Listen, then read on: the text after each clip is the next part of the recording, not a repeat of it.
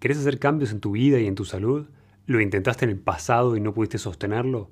El éxito de los cambios que queremos hacer en nuestra vida depende de cómo nos organizamos para poder sostenerlos, de cómo ser productivos para cumplir con lo que nos proponemos y obviamente también depende de los niveles de disciplina que tenemos para poder sostener esos cambios que queremos hacer. Por eso en este video vamos a ver cómo ser más disciplinados en lo que respecta a nuestra salud y lograr así los cambios que nos estamos proponiendo para mejorar nuestra calidad de vida. La disciplina en general tiene mala fama, porque aprendemos por un lado a despreciarla en la escuela desde nuestros primeros años de vida, pero por otro lado la disciplina es lo que transforma un cuerpo fuera de forma en un cuerpo sano. Ser disciplinado es actuar a favor de nuestros intereses o de nuestra salud, sin importar cómo nos sentimos, no dejando nuestra vida a rienda suelta ni a merced de nuestras emociones, sino actuando acorde a nuestros pensamientos y a lo que queremos para nosotros mismos y para lograr. Y construir esa disciplina es lo que te permite actuar cuando planeaste hacer un cambio en tu vida porque viste un video que tenía consejos de salud y al otro día te despertás diciendo no tengo ganas de hacer todo ese esfuerzo. Ahora, ¿qué sucede con los hábitos? ¿Qué rol cumplen los hábitos en todo esto? porque tienes hábitos buenos y hábitos malos. Los hábitos en realidad son un conjunto de acciones que integramos en nuestra vida cotidiana y que hoy podemos hacer de manera casi automática, justamente por eso son hábitos. Se formaron con el tiempo de repetir una acción determinada, no importa si es positiva porque estoy saliendo a hacer ejercicio o si es negativa porque me estoy prendiendo un cigarrillo para fumar.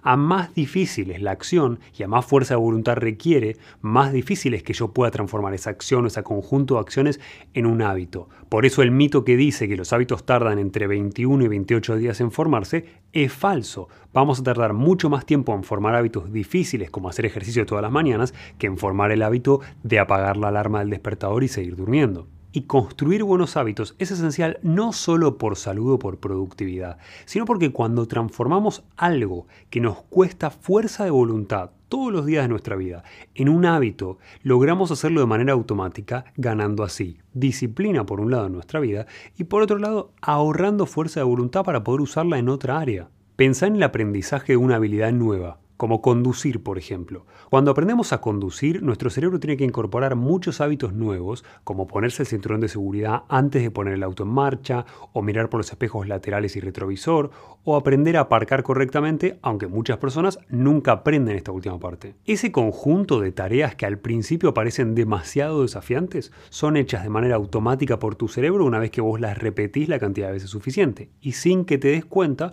fueron agrupadas en un solo bloque de información para tu cerebro al que le llamamos conducir. Todas las tareas que realizamos diariamente tienen ese mismo potencial, el potencial de volverse un hábito o algo inconsciente en lo que ni siquiera tenemos que pensar para realizar.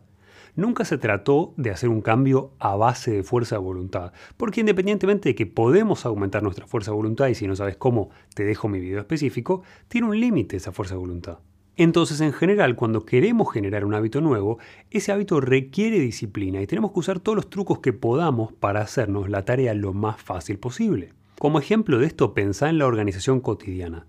Básicamente tenemos que usar la organización cotidiana para hacernos lo más fácil posible las tareas y comportamientos que queremos tener y lo más difícil posible las tareas y comportamientos que no queremos tener o que queremos evitar. Si mi problema es alimenticio, por ejemplo, tengo que remover los alimentos que me perjudican de mi casa y tengo que elegir estar en ambientes donde no tengo comida chatarra disponible. La organización cotidiana es simple de mejorar. Hace un plan, escribilo, detallalo al máximo posible y detalla también las posibles dificultades que te puedas encontrar frente a este cambio que querés realizar y cómo solucionar cada una de ellas.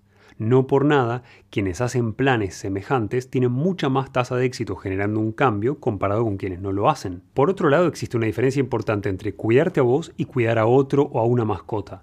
Una de las claves para poder hacer un cambio duradero y ser más disciplinado tiene que ver con algo que probablemente ya experimentaste si tenés hijos o mascota. Probablemente te diste cuenta de que te resulta mucho más fácil cuidarlos a ellos y darles a ellos el suplemento o medicamento que tienen que tomar diariamente, mientras que para vos mismo seguramente sos mucho menos constante con el cuidado de tu propia salud.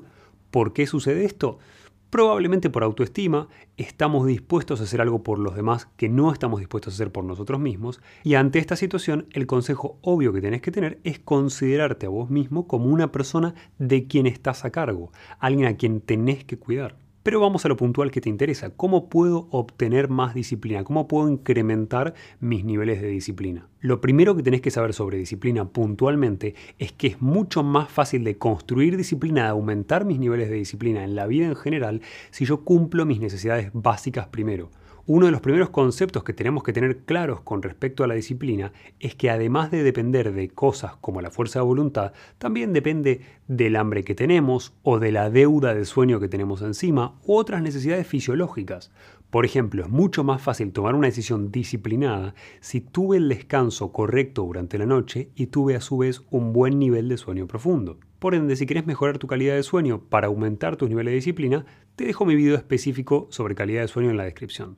Otro de los factores que te ayuda a ser más disciplinado es tener el nivel de ejercicio suficiente como para darle el estímulo que necesita tu cerebro. De hecho, contrario a la creencia popular, levantar pesas es una de las mejores maneras de mejorar el rendimiento de nuestro cerebro y a la vez ayudarte a tomar mejores decisiones con respecto a la fuerza voluntad y la disciplina. Si quieres saber por qué, te dejo el video relacionado a ejercicio en la descripción.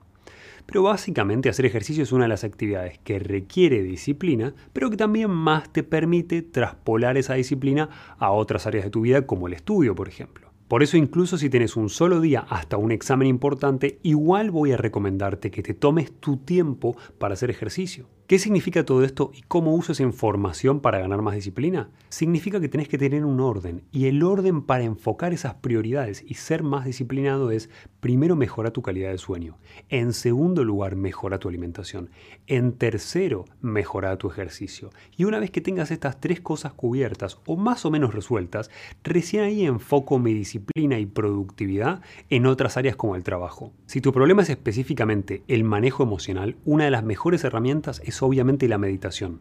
De hecho, meditaciones enfocadas específicamente en compasión han demostrado mejorar la respuesta emocional de las personas que la practican, incluso bajo situaciones de muy altos niveles de estrés. Básicamente, a más medito este tipo de meditación, menos me sacan de quicio. Por otro lado, para aumentar tus niveles de disciplina, no busques hacer todo lo que es placentero.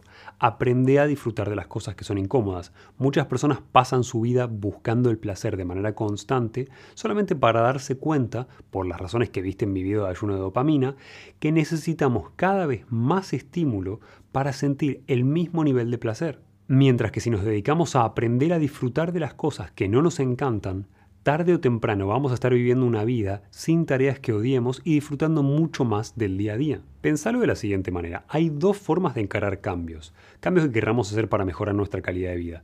Por un lado podemos actuar de manera amateur y por otro lado podemos actuar de manera profesional. Pensá en el ejemplo de un escritor amateur que escribe cuando aparece la inspiración para escribir solamente. O un atleta amateur que entrena solamente cuando se siente con ganas de entrenar mientras que un escritor profesional que se toma su trabajo en serio seguramente escribe unas páginas todos los días, y un atleta profesional tiene que ir a entrenar sin importar cómo se siente. Si encarás tu vida con esa visión más profesional y no de amateur, cuando tengas que hacer algo que no es placentero, lo vas a hacer igual. No vas a esperar a sentirte con las ganas de hacer eso específico.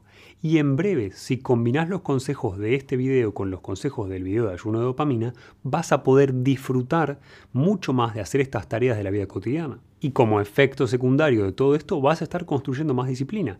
A más hacemos esto, mayor será nuestra disciplina y más fácil nos va a ser usar esa misma disciplina para otras actividades. Obviamente entre la opción amateur o la opción 1 si querés y la opción profesional o la opción 2 hay un obstáculo, hay un enemigo, hay una resistencia si querés, que se interpone entre vos y la vida que vos querés vivir.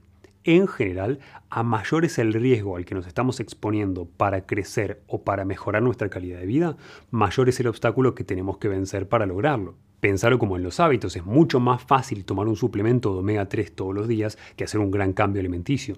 Y muchos de los cambios que tenemos que hacer en nuestra vida dan miedo y en líneas generales a más miedo sentimos, más seguro podemos estar de que esa es la dirección en la que tenemos que ir para crecer en la vida. Este miedo y esta resistencia que tenemos a esos cambios en nuestro cerebro sucede porque nuestro cerebro interpreta los cambios que queremos hacer como una amenaza y trata de protegernos de esa amenaza para sobrevivir tu cerebro siempre va a querer conservar energía y todos los cambios que en general queremos hacer para vivir mejor y en muchas otras áreas de la vida cuestan energía. Y si bien este no es un concepto popular y no va a ser un video que tenga millones de vistas como los videos de reacciones de algo gracioso en YouTube, todos sabemos que sin disciplina no vamos a estar sanos, porque la mayoría de las cosas que son buenas a nivel salud para el ser humano no son cómodas. Otra de las cosas que puedes hacer para aumentar tus niveles de disciplina es modificar tu propia identidad, tu concepto de vos mismo. Es algo que parece vago o poco claro, pero que tiene un impacto muy importante en nuestros hábitos a largo plazo. Cambiar tu identidad es algo esencial en técnicas de programación neurolingüística, por ejemplo, y tiene que ver con la premisa de que nosotros actuamos acorde a nuestra identidad. Esto es importante porque todos los seres humanos sentimos la necesidad de actuar de esa manera, acorde a nuestras decisiones pasadas para reafirmarlas. Si elegí algo como una carrera, por ejemplo, luego en la vida voy a actuar de manera tal que justifique esas decisiones. Todos tendemos a actuar acorde a la imagen de nosotros mismos en los demás. Es por eso que si se le dice a un profesor de escuela primaria que un grupo de niños es particularmente inteligente, esos niños terminan el año con mejores notas que otros grupos de control simplemente porque el grupo trata de actuar de manera consistente con la imagen que el profesor tiene de ellos. Lo mismo sucede si te consideras alguien no fumador cuando estás tratando de dejar de fumar. No cuentes los días que llevas sin fumar. Si de verdad vas a dejar de fumar, no tiene sentido. Eso solo sirve si quiero contarle a alguien cuánto tiempo aguanté sin fumar. Mi consejo es empezar por el cambio de mindset y de identidad que te va a permitir cumplir con todos los objetivos que vos tenés. Por ejemplo, considerate un atleta en vez de alguien que tiene que hacer ejercicio y te va a ser más fácil hacer ejercicio de manera consistente. Otra de las cosas que podemos hacer para ser más disciplinados es usar recordatorios. Todos tenemos momentos reales en los que olvidamos por qué nos estamos esforzando, cuáles son nuestras metas o por qué hacemos todo lo que hacemos. Y una de las mejores maneras de construir esa disciplina y seguir esforzándote, a pesar de no ser lo más agradable, es tener presente constantemente por qué razón nos estamos esforzando, por qué estamos haciendo todo lo que estamos haciendo. Y ahí es donde juega un rol clave usar estos recordatorios. No importa si son fotos, notas, fondo de pantalla de tu teléfono, cualquiera de estas cosas nos sirve para recordar constantemente por qué nos esforzamos y utilizar ese estado emocional que nos genera el recuerdo como motivación. Y por último te menciono mi método preferido o el que fue más efectivo para mí para ganar disciplina, que es tener a alguien a quien rendirle cuentas. Estudias más cuando tenés un examen que rendir o alguien cerca tuyo también estudiando porque te permitís distraerte menos. Entrenas más cuando tenés un entrenador a quien rendirle cuentas. El claro ejemplo de esto es un entrenamiento militar. Mejoras tu alimentación cuando tenés a alguien a quien rendirle cuentas de lo que comiste o está viendo qué comes. No hace falta que sea un especialista, puede ser un familiar. Y salvo que las personas que te rodean sean un obstáculo para tus cambios, en la enorme mayoría de las demás personas comemos peor cuando estamos solos.